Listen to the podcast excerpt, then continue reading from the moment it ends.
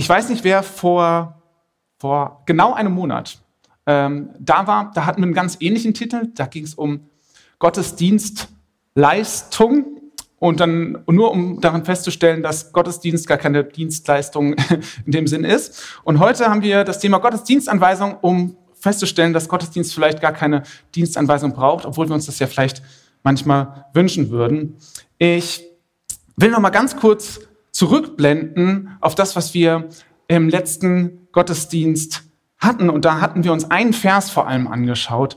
Der steht in Römer 12, Vers 1. Und tut mir leid, Tim, ich habe ich weiß gar nicht mehr, wo der Drucker ist. Also ist auf jeden Fall die erste Folie, dass ihr nochmal reinschauen könnt. Brüder und Schwestern, hier, so, hier, alles was kaputt ist, das hat hier die, äh, so. Ähm, Brüder und Schwestern, weil Gott so viel Erbarmen mit euch gehabt hat, bitte und ermahne ich euch, stellt euer ganzes Leben Gott zur Verfügung. Bringt euch Gott als lebendiges Opfer dar, ein Opfer völliger Hingabe, an dem er Freude hat. Das ist für euch der vernunftgemäße Gottesdienst.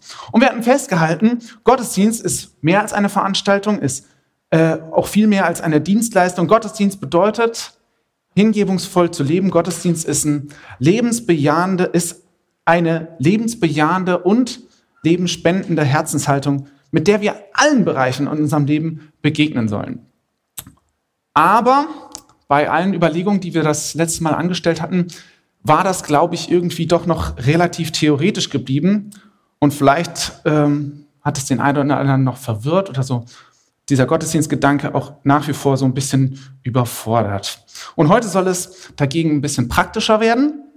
Und meine Hoffnung ist, dass wir am Ende sehen, dass das Thema Gottesdienst im Grunde gar nicht so überwältigend groß und abstrakt oder festgefahren ist, wie wir das vielleicht manchmal erleben. Und ich finde, heute haben wir schon auf jeden Fall an der einen oder anderen Stelle gesehen, ähm, dass, dass das einfach mal ein bisschen was anderes war. Also ihr habt schon ganz, ganz groß vorgelegt heute. Ähm, genau. Das Problem ist ja, wir stehen ja häufig vor einem Hindernis, was uns als, als solches meistens gar nicht so bewusst ist. Äh, wir haben ja meistens schon eine gewisse Vorstellung davon, wie Gottesdienst aussehen soll. Ähm, ich spreche jetzt von einem Gottesdienst im Sinne von einer Veranstaltung. Wir sind gewohnt, dass da immer irgendwie eine Predigt ist und dann gibt es da so einen Rahmen, häufig mit Musik und da gibt es so eine gewisse Liturgie, die so verschiedene Elemente miteinander verbindet. Und all das gibt es in unterschiedlichen Formen, aber im Grunde sind da immer wieder häufig äh, wiederkehrende Muster, die sich irgendwie, irgendwann und bestimmt mal mit sehr guten Gründen so entwickelt haben. Aber es wäre doch so schön, ähm, wenn man das Ganze mal vollkommen ursprünglich betrachten könnte. So den initialen Ansatz von, von einem Gottesdienst. Quasi die Geburtsstunde dessen, wie Menschen ohne eine spezielle Anweisung Gottesdienst gelebt haben und ob man da vielleicht was daraus lernen kann, was das Ganze so runterbricht. Und genau das machen wir jetzt. Und ähm, wir wollen uns anschauen, wie die erste Gemeinde Gottesdienst gelebt hat. Und ich will auch heute nur einen Vers betrachten, aber damit wir wissen, wo wir stehen, erzähle ich kurz, in welchem Kontext dieser Vers steht. Jesus war gestorben, er war hingerichtet worden und die Jünger, seine Freunde, die alle Hoffnung auf ihn gesetzt hatten, waren erschüttert und verzweifelt. Ihr Anführer, ihr Messias, ihr, ihr Messias, ihr Meister war weg. Wie sollte es jetzt weitergehen? Ah, doch dann war Jesus von den Toten auferstanden. Er war ihnen begegnet. Er hat viel Zeit mit ihnen verbracht, viel Zeit in sie investiert. 40 Tage, die, wie ich glaube, super, super wichtig waren für den Glauben der Jünger. Und dann gibt Jesus tatsächlich das Heft aus der Hand. Er verabschiedet sich in den in den Himmel. Seine Jünger bleiben auf der Erde zurück und nach zehn weiteren Tagen sitzen die Jünger wieder zusammen und es passiert etwas Unerklärliches, wie ein Brausen, wie Feuerzungen kommt der Heilige Geist, also Gott selbst über sie und sie werden von ihm erfüllt. Wie das genau ausgesehen hat, weiß ich nicht. Auf jeden Fall wird berichtet, dass sie auf einmal in fremden Sprachen sprechen können. Und Petrus fängt an zu predigen. Er erzählt von dem, was Jesus gesagt hat, was er mit Jesus erlebt hat und was er deswegen jetzt glaubt. Und die Leute hören das und sind völlig überwältigt. Sie fragen ihn, was, was sie denn jetzt tun sollen. Und Petrus sagt, kehrt zu Gott um und lasst euch als Zeichen dafür, dass ihr jetzt mit und für und Jesus in euch leben wollt, taufen. Und das machen die dann auch. Und genau in diesem Moment sind sie plötzlich Gemeinde, die erste christliche Gemeinde der Weltgeschichte. Eine Gemeinde, die noch nie einen Gottesdienst gefeiert hat. Ganz, ganz frisch jetzt hier, ja. Wie ein neugeborenes Baby. Haben wir ja gerade auch ein bisschen Anschauungsmaterial heute hier im Gottesdienst. Und das muss man sich mal vorstellen. Die haben also noch nie einen Gottesdienst gefeiert. Das Einzige, was sie haben, das muss man jetzt tatsächlich auch nochmal zugutehalten, das spielt da bestimmt eine, eine Rolle. Die ähm, haben natürlich ihre Erfahrung aus ihrem jüdischen Glauben und vielleicht auch noch auch schon so die ein oder andere Begegnung mit Jesus persönlich oder mit den Jüngern von ihm. Aber trotzdem, es ist noch, es ist noch alles offen. Und jetzt kommt der Vers, den ich gerne mit euch anschauen will, und der steht in Apostelgeschichte 2, Vers 42. Das heißt dort, sie alle, also die Apostel und alle, die jetzt sich haben taufen lassen, widmeten sich eifrig dem, was für sie als Gemeinde wichtig war. Sie ließen sich von den Aposteln unterweisen, sie hielten in gegenseitiger Liebe zusammen, sie feierten das Mahl des Herrn und sie beteten gemeinsam. Und wir hören schon so in diesem Einleitungssatz, da ist schon wieder diese, diese Hingabe zu hören, von der wir es das letzte Mal hatten. Und die haben das gemacht, obwohl die Römer 12, Vers 1 noch gar nicht gelesen hatten. Die hatten überhaupt kein neues Testament, das muss man sich mal geben. Sie widmeten sich eifrig dem, was für sie als Gemeinde wichtig war. Und dann werden in diesem Vers vier Aspekte genannt, die ab jetzt für sie zum festen Bestandteil ihres Gottesdienstes werden. Und ich möchte sie gerne mal so die vier Säulen ihres Gottesdienstes nennen. Das erste ist, sie ließen sich von den Aposteln unterweisen. Zweitens, sie hielten in gegenseitiger Liebe zusammen. Drittens, sie feierten das Mahl des Herrn.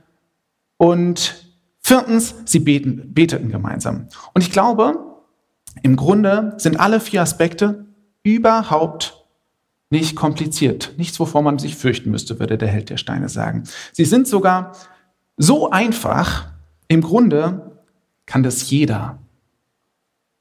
Und schauen wir uns diese Punkte mal Punkt für Punkt an. Erstens, kannst jetzt die Folie machen, wo das so, aber das hast du wahrscheinlich schon verstanden, das ist ein, ein schlauer Mensch da hinten. Sie ließen sich von den Aposteln unterweisen. Vergegenwärtigen wir uns nochmal die Situation. Jesus war nicht mehr da. Also eigentlich wäre der so der prädestinierte Lehrer gewesen. Sie hätten die einfach dem die Sonntagspredigten zuschieben können und die wären doch, das wäre der Hammer gewesen. Ja, aber der war nicht da. Ähm, aber der hatte seine Leute, seine Jünger schon vorher ausgesandt, jetzt in seinem Auftrag auch zu, zu sprechen. Deswegen, das heißt, nichts anderes heißt Apostel, das klingt immer so hochtrabend, das heißt einfach Gesandte. Ähm, und die geben jetzt erstmal einfach wieder, was Jesus gesagt hat, was sie mit ihm erlebt haben und was sie daraus gelernt haben, was sie deswegen jetzt da glauben. So wie Petrus das an dem Pfingsttag da eben auch gemacht hat. Das ist ganz runtergebrochen so die Lehre der Apostel. Und das gibt sich die Gemeinde jetzt. Und wenn man das jetzt auch heute übertragen wollte, dann äh, muss man ja fragen, wie, wie sieht das denn heute aus? Also die, die Leute von damals sind ja leider nicht mehr, nicht, mehr, nicht mehr da, kann man nicht mehr fragen. Und wir haben vielleicht sofort so den Pfarrer im Talar vor Augen oder einen hauptamtlichen Jugendmitarbeiter, der 20 Minuten komplizierte geistliche Zusammenhänge erklärt. Aber wenn so jemand mal nicht da ist, dann was macht man denn dann? Hofft man dann, dass es trotzdem irgendwie noch jemanden gibt, der das kann? Die meisten von uns haben ja dann doch nicht Theologie studiert, ich übrigens auch nicht. Und ich kann euch beruhigen, von den Leuten damals, da hatte gar keiner Theologie studiert. Verrückt, ne? Kann man sich gar nicht, kann man sich gar nicht vorstellen. Ja, später der Paulus, der hatte sowas wie Theologie studiert, aber der hatte auch noch den Job, dann später das halbe Neue Testament zu schreiben, was er nicht wusste, als er es geschrieben hat. Aber okay. Ähm, und genau da sind wir bei dem Punkt. Wir haben das aufgeschrieben, ja, wir haben das in größtenteils verständlichem Deutsch auch, auch zu lesen. Das ganze Neue Testament ist von den, von den Leuten geschrieben. Genau des, deshalb. Und natürlich ist das nicht alles und natürlich ist vieles von dem, was da geschrieben ist, auch manchmal schwer verständlich und zum Teil auch nicht immer eindeutig. Das weiß ich. Und vor dem Hintergrund ist es ja auch vollkommen richtig, dass es da Theologen und Sprachwissenschaftler gibt und Leute, die sich damit ganz, ganz intensiv auseinandersetzen, um das möglichst dann nachher verständlich zu erklären. Ist ja vollkommen richtig. Aber ich glaube, dass vieles und insbesondere das, was so das tägliche Leben angeht, im Grunde gar nicht so schwer zu verstehen ist. Ich möchte mal ein Beispiel rausgreifen, vielleicht auch in unseren Tagen wieder herausfordernd. Liebt eure Feinde, tut denen Gutes, die euch hassen. Das ist theologisch nicht so schwer. Da gibt es nicht so viel zu verstehen. Das ist praktisch schwer, das ist menschlich schwer, vollkommen richtig. Ja, ähm, aber da hilft dir dein Theologiestudium auch nichts. Ja, Jemand hat mal gesagt, mir bereiten nicht die Stellen Kopfschmerzen, die ich nicht verstehe, mir bereiten die, die Stellen Kopfschmerzen, die ich verstehe. Und ich glaube, eine ganz simple Form, wie es aussehen kann, wenn im Gottesdienst die Lehre der Apostel Raum einnimmt, ist, wenn wir uns das anschauen, was die gesagt haben. Wir schauen in die Bibel und lesen, was die geschrieben haben. Und wenn sich dann noch jemand findet, der irgendwie was in dem Zusammenhang in seinem persönlichen Leben erlebt hat und damit daran teilen will und vielleicht einen Gedanken weiterführen will, ja, dann umso besser. Aber das muss doch keine 20-minütige Drei-Punkte-Predigt sein. Unter uns, das war so beim Petrus auch nicht. Lest die mal durch, das sind zweieinhalb Minuten. Und der Käse ist gegessen, die Messe ist gelesen. Im Grunde, glaube ich, kann das jeder. Zweiter Punkt. Sie hielten in gegenseitiger Liebe zusammen. Zugegeben, das klingt jetzt so ein bisschen, in dieser Übersetzung zumindest, ziemlich romantisch. Und äh, in den weiteren Versen lesen wir davon, dass dieser Zusammenhalt der ersten Gemeinde tatsächlich auch eine ganz besondere Qualität hatte, dass die ähm, ganz eng zusammengelebt haben, alles geteilt haben. Und das ist irgendwie verständlich. Jedem Anfang wohnt ein Zauber inne. Ja, man kann das auch gruppenpsychologisch erklären, dass am Anfang einer solchen Gemeinschaft nach so einer ersten Phase der Unsicherheit auch so eine Phase der Euphorie auftauchen kann, auf sich, sich einstellen kann. Ähm, bis irgendwann so eine Phase der Ernüchterung auch eintritt, wo man der, mit der Realität konfrontiert wird, wo Spannungen aufkommen und das ist vollkommen normal und ich kann euch beruhigen, das war bei denen auch so. Und in einer anderen Übersetzung wird dieser Abschnitt aber ein bisschen anders übersetzt. Da heißt es, sie blieben beständig in der Gemeinschaft. Und das ist ein bisschen näher an diesem ursprünglichen Text und das Wort Gemeinschaft im griechischen Koinonia ist äh, sehr interessant. Manchmal sagen wir so Dinge wie, heute habe ich mich im Gottesdienst so richtig wohl gefühlt. Ich habe mich vorher und nachher gut unterhalten, wir haben gemeinsam gelacht, wir haben äh, gebetet, wir haben getanzt. Wir hatten heute einfach eine gute Gemeinschaft. Und das ist super. Aber das ist nicht Koinonia. Ähm,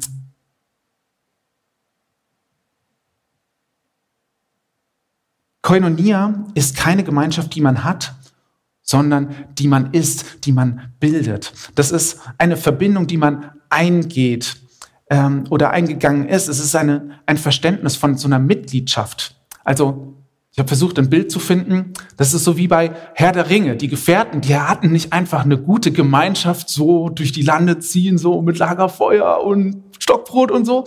Nein, die waren eine Gemeinschaft, um den Ring der Macht zu zerstören. Und die waren auch noch diese Gemeinschaft, als sie sich, um diesen Auftrag zu erfüllen, trennen mussten.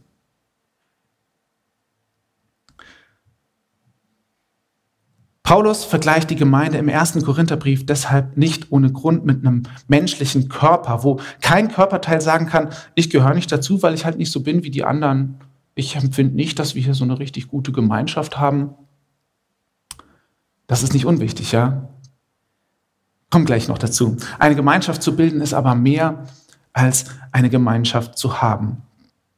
Ich glaube, dass eine Gemeinschaft zu haben aber jedes Gemeinschaft bilden, begleiten muss. Wenn ein Fuß sich ständig taub anfühlt, weil er eingeschlafen ist, weil da gerade zu wenig Herzblut hineinfließt, dann gehört er weiterhin zum, zum Körper. Aber das ist ja kein Zustand, den man so lassen sollte. Das ist nicht gut. Und gerade dieses Gemeinschaft haben, das war ja in den letzten zwei Jahren zum Teil sehr schwer und ist vielleicht auch immer noch schwer. Und wird vielleicht auch noch mal schwer sein, da irgendwie wieder reinzukommen. Und ich weiß auch, dass es unter uns einige äh, gibt, die da sehr gelitten haben oder immer noch darunter leiden, weil eben Gemeinschaft haben irgendwie gar nicht mehr stattgefunden hat. Und das ist und, und Möglichkeiten dafür zu schaffen, ist, glaube ich, genauso Gottesdienst wie Lobpreis und eine Predigt.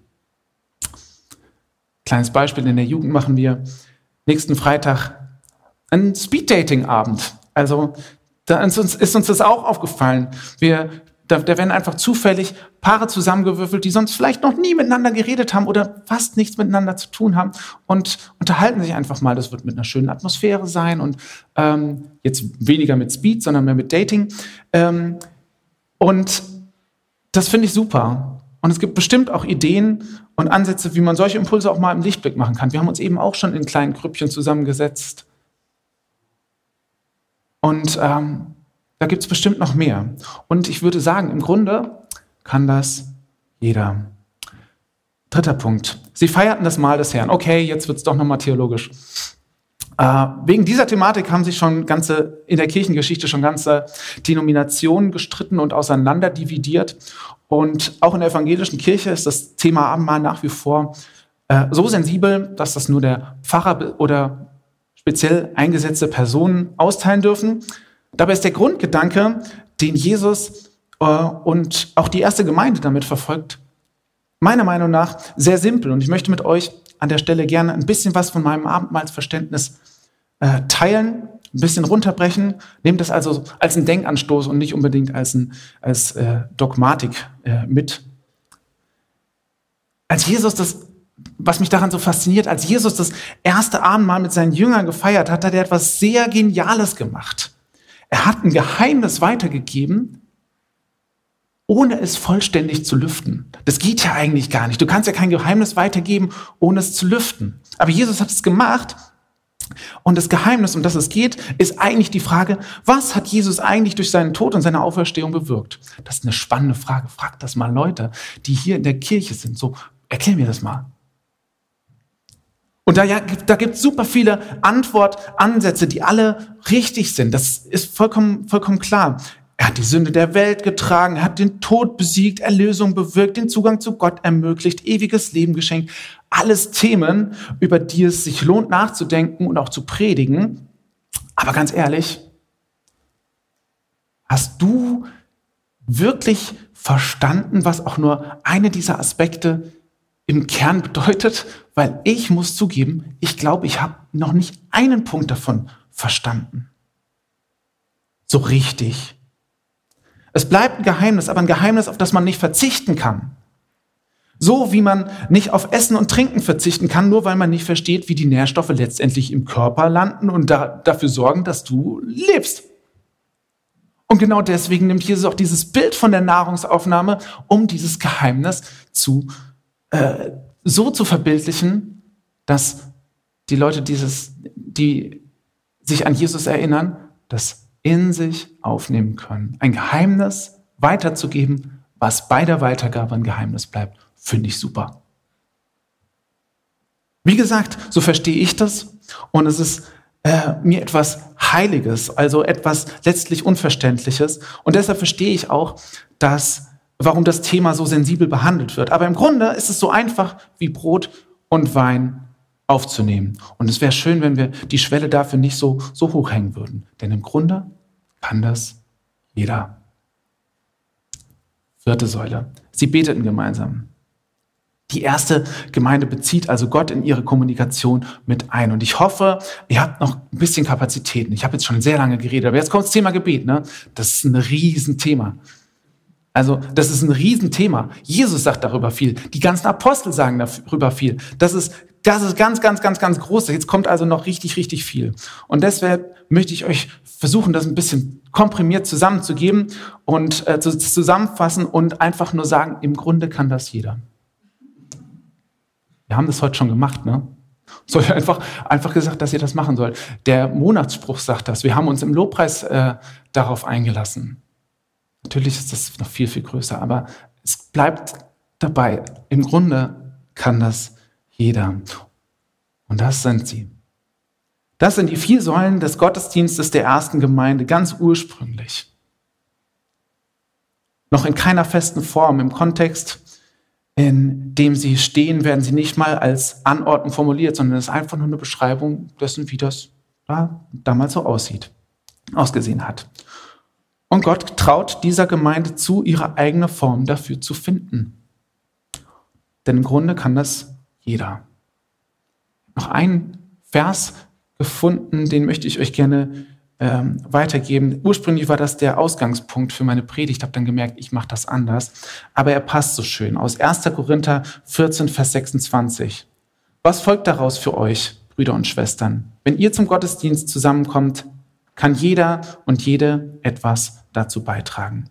Ein Lied vorsingen oder eine Lehre vortragen oder eine Offenbarung weitergeben oder in unbekannten Sprachen reden oder die Deutung dazu geben.